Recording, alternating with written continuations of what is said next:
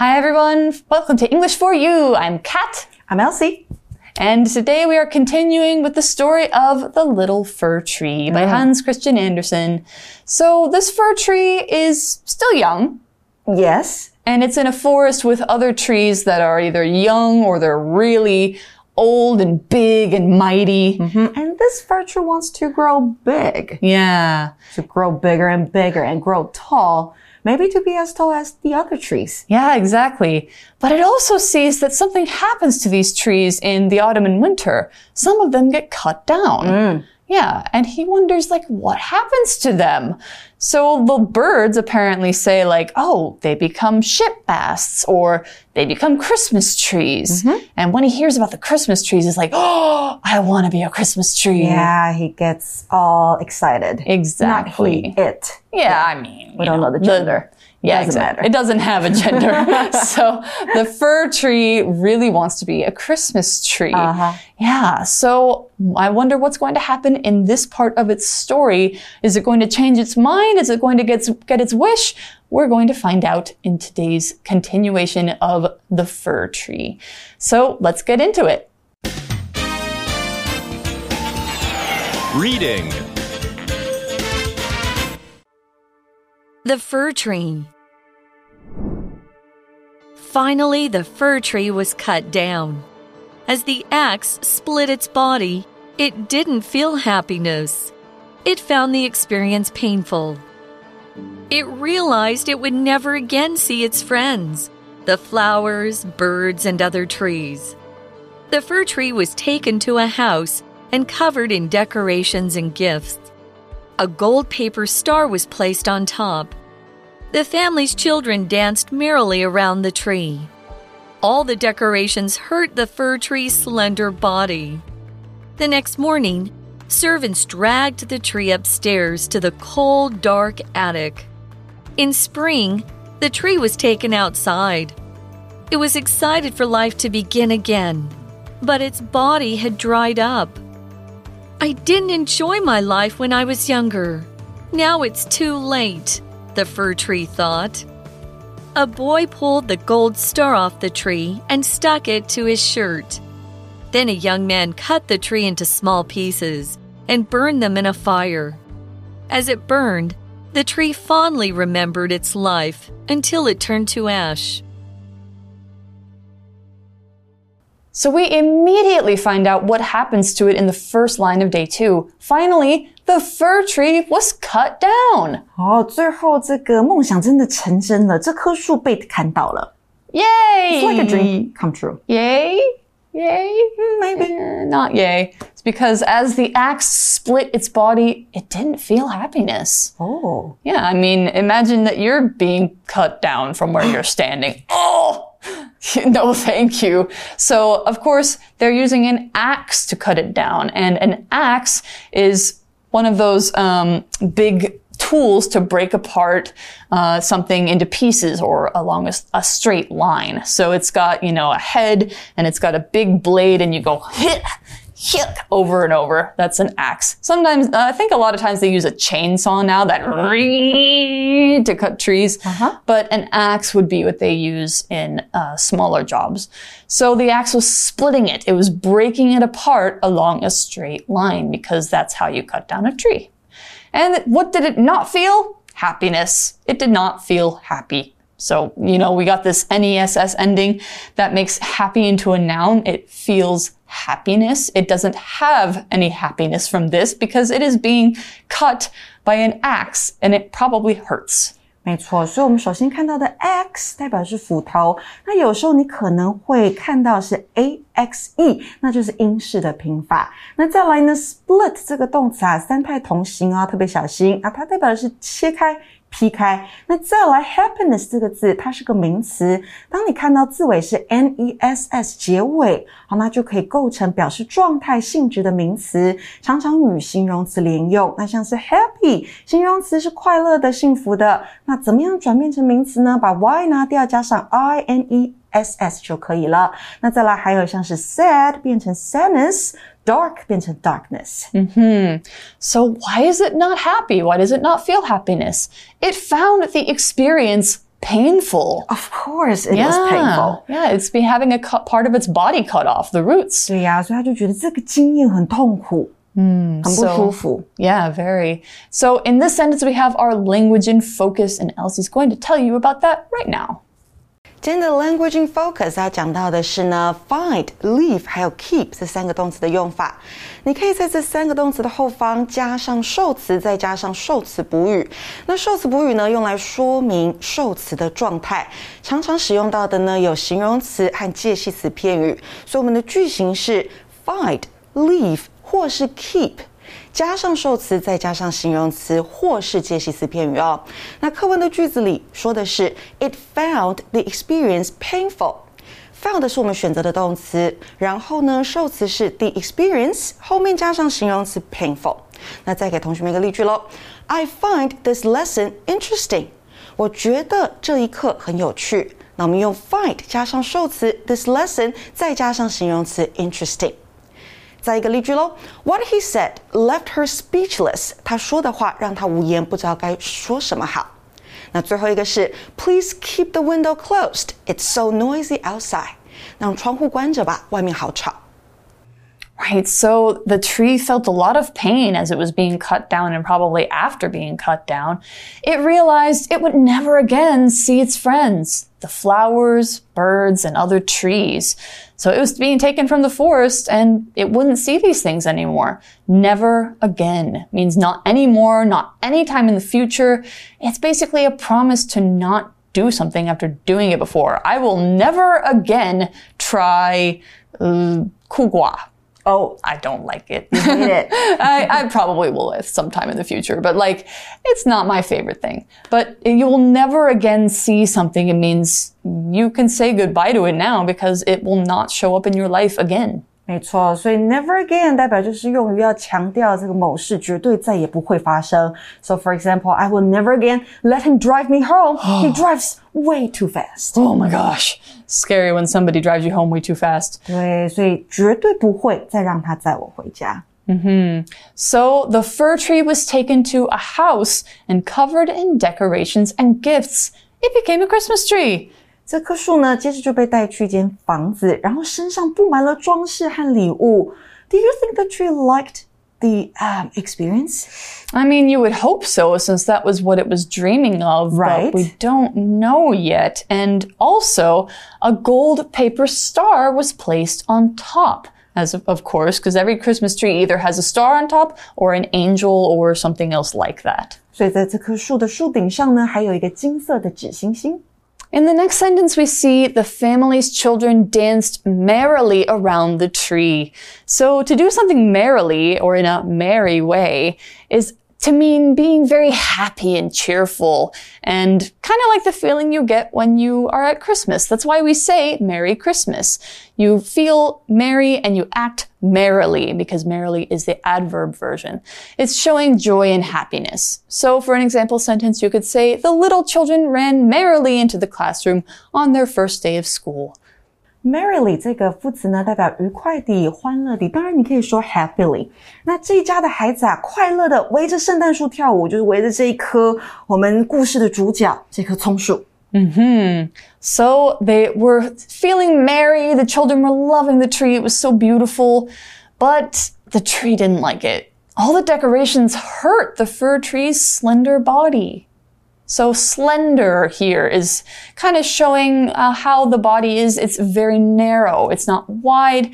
Usually of a person, you'd say they are thin in an attractive way. So Elsie is very slender. Oh, thank you. Uh, but uh, for the tree, you know, it means that its body doesn't have a lot of might. It's not mighty and it's not really able to stand up well to these decorations. It's feeling very hurt because they're probably heavy.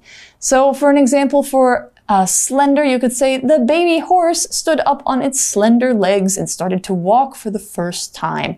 You ever seen a baby horse get up and walk? Its legs are like sticks. It's very cute. Slender 这个形容词啊代表就是细长的，所以这些装饰让这棵松树很疼痛，because it got cut down when it was still young, right？嗯，所以它还是很细长的状态，不太大，小小的。So they were too heavy. The decorations were too heavy for the tree. Mm-hmm. So, yeah, it got to stay up as a Christmas tree for one night only, apparently. The next morning, servants dragged the tree upstairs to the cold, dark attic. Oh dear. So they dragged it. Basically, they pushed it over and then they pulled it. To drag means to pull something or someone that is heavy or difficult to move. Usually you're dragging it on the floor. So for an example, you could say, let's drag the sofa against the wall so we have more room to move in this room. drag 这个动词啊，代表费力的去拖拉某个东西。 那过去式跟过去分词记得重复字尾 g 再加 ed 哦。所以课文说到呢，隔天早上仆人们就拖着这棵树到楼上寒冷又阴暗的阁楼。阁楼这个字啊，就是 attic。 Hmm. So the attic is where it is. It's just up in a room where things are stored. Nobody's looking at it anymore. It doesn't have any decorations anymore. It's not pretty anymore. It's not merry anymore. And it's just sitting there for a whole season because in spring the tree was taken outside. 春天的时候啊，这棵树就被带到屋外去了。 It was excited for life to begin again, but its body had dried up. Yeah, that's what happens to trees when they don't get any water. They dry up. When you dry up, it means you get so dry that there's no more water in it. So when plants dry up, they turn completely brown and shriveled and wrinkly. Sometimes they break in your hand. Or bodies of water can dry up, like lakes can dry up, and that mm-hmm. means they're not a lake anymore. Even whole oceans have dried up. The US, a lot of the parts of the US used to be an ocean, and it's all dried up now. 那我们这边呢，来比较一下这个句子当中我们看到的两个动词时态，一个是带出形容词 excited 的 be 动词 was，好是一个过去简单式；另外一个呢是 had dried up，那它是一个过去完成。所以呢，我们说身体早已经干枯，所以是在过去先发生的动作，用 day one 我们学过的过去完成式来表示。也就是 had dried up，、那之后才因为要有新生命才感到兴奋，所以用过去简单式表示在过去第二个发生的动作。 So it was excited for its life to start again, but now it's all brown and it's just, it can't really grow anymore. And the tree feels a lot of regret. I didn't enjoy my life when I was younger. Now it's too late, the fir tree thought. OK，所以这边呢，这棵松树就心想：我年轻的时候没有好好享受当时的生活，现在太晚了。So who told him that rejoice in your youth? The sun. The sun. Okay, not the sun. bird. The sun. Yeah, the sun told the uh, tree, rejoice in your youth. The tree didn't listen. And now it's too late. Now the tree cannot have a new chance at life. So a boy pulled the gold star off the tree and stuck it to his shirt. To stick something to or stick something on something is to attach it to a surface with glue or tape or a pin or something else. So if you stick something to your shirt, it means it's like a sticker. So that's where sticker comes from, actually. Mm-hmm. Or you can stick it into something. So like if you stick a pin into a cushion, that means you push it through. So stick can be on or stick can be in. So yeah, I'm going to stick this poster onto my wall so I can see it every day is one example of how we can use stick. Stick 这个动词啊是粘贴，那它的三态是 stick, stuck, stuck。那我们可以是 stick something to or in or on something else，那就代表的是将某物粘贴至某物上头。那有一个男孩就过来，他将这棵松树上的星星撕下来，粘到他的衬衫上面。 Then a young man cut the tree into small pieces and burned them in a fire.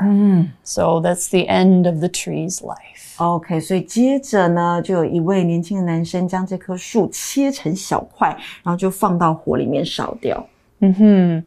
So the tree is basically it's at its end. It cannot come back to life anymore. As it burned, the tree fondly remembered its life until it turned to ash. So basically, it didn't appreciate its life when it was younger, but at the moment of death, it is appreciating its life. The tree is fondly remembering. Let's learn what fondly means. So fondly is the adverb form of fond. And fond is something that you would usually hear in a phrase like be fond of. And to be fond is to act in a loving way or see something in a loving way or sort of to like something. So when you say, I have fond memories of this, it means like you look back on this time and you feel very happy when you think about that. So i am looking fondly back on my life. It means I'm looking back on my life and thinking, ah, I really liked these parts of my life. I really had a good life and I feel a lot of love when I remember these times. So fondly is a word that you can hear when people are thinking back on their life or they're thinking about something they love. Now, an example sentence for this could be, at their 50th anniversary party, Grandma and Grandpa looked back fondly on their life together Fondly，它是一个副词，代表愉悦地。那你会看到前面有一个形容词是 f o n d，fond 这个形容词当做喜欢的来解释，那常见的用法有 be fond of，像是呢，我们可以说 the students are fond of their music class，代表学生喜欢他们的音乐课。So Kit, what were you fond of doing when you were a kid? When I was a kid, what was I fond of doing? Uh, drawing. I was always fond of drawing to the point where teachers would tell me to stop drawing in mm -hmm. class, even though it helped me listen. I think people know that now, but they didn't know it back then. so yeah, what were you fond of? Do you really want to know what I was fond of? Yes, I do. I was fond of studying English. Okay, well, just joking. Okay，接下来我们看到 turn to something 是变成点点点。好，所以我们可以说 in the fairy tale。 The witch turned the prince into a frog，代表在童话故事里面呢，女巫将王子变成了青蛙。Hmm. So turning the prince into a frog, and the tree turned into ash.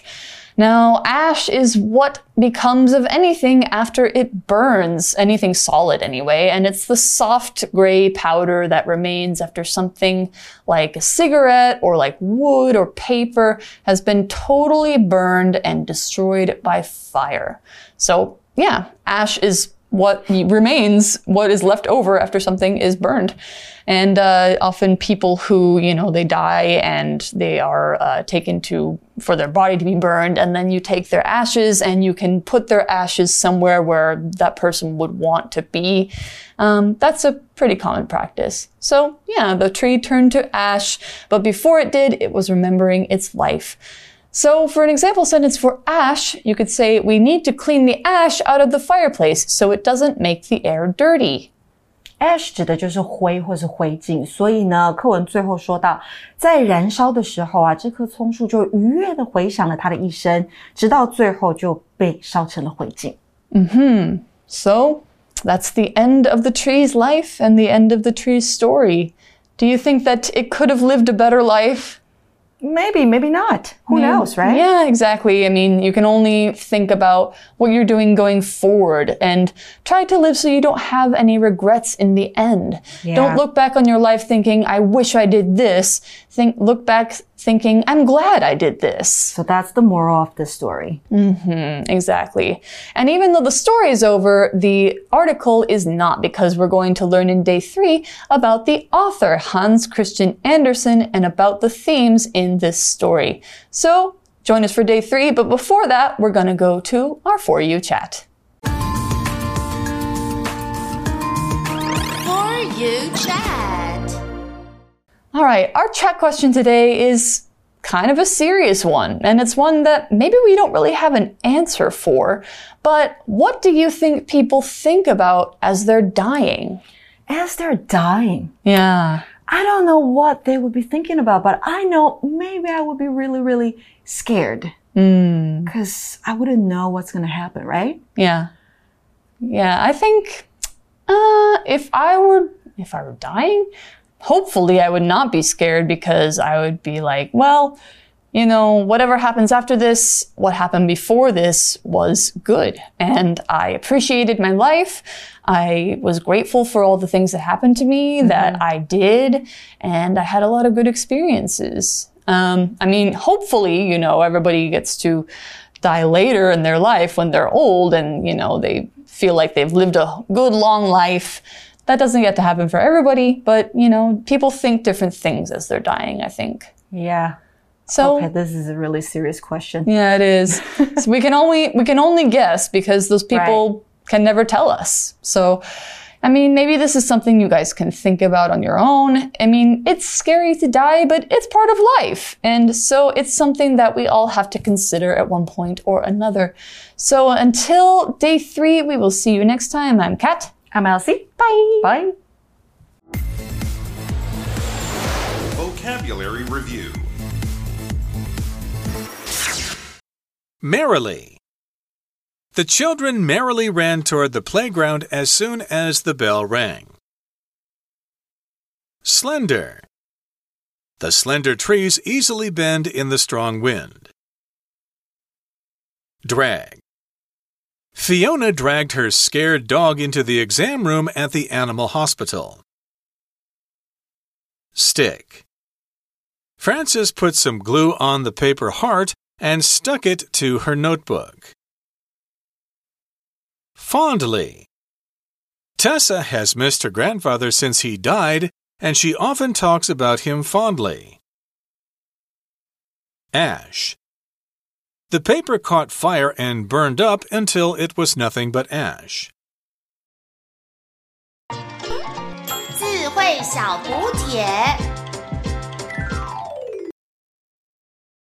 Axe.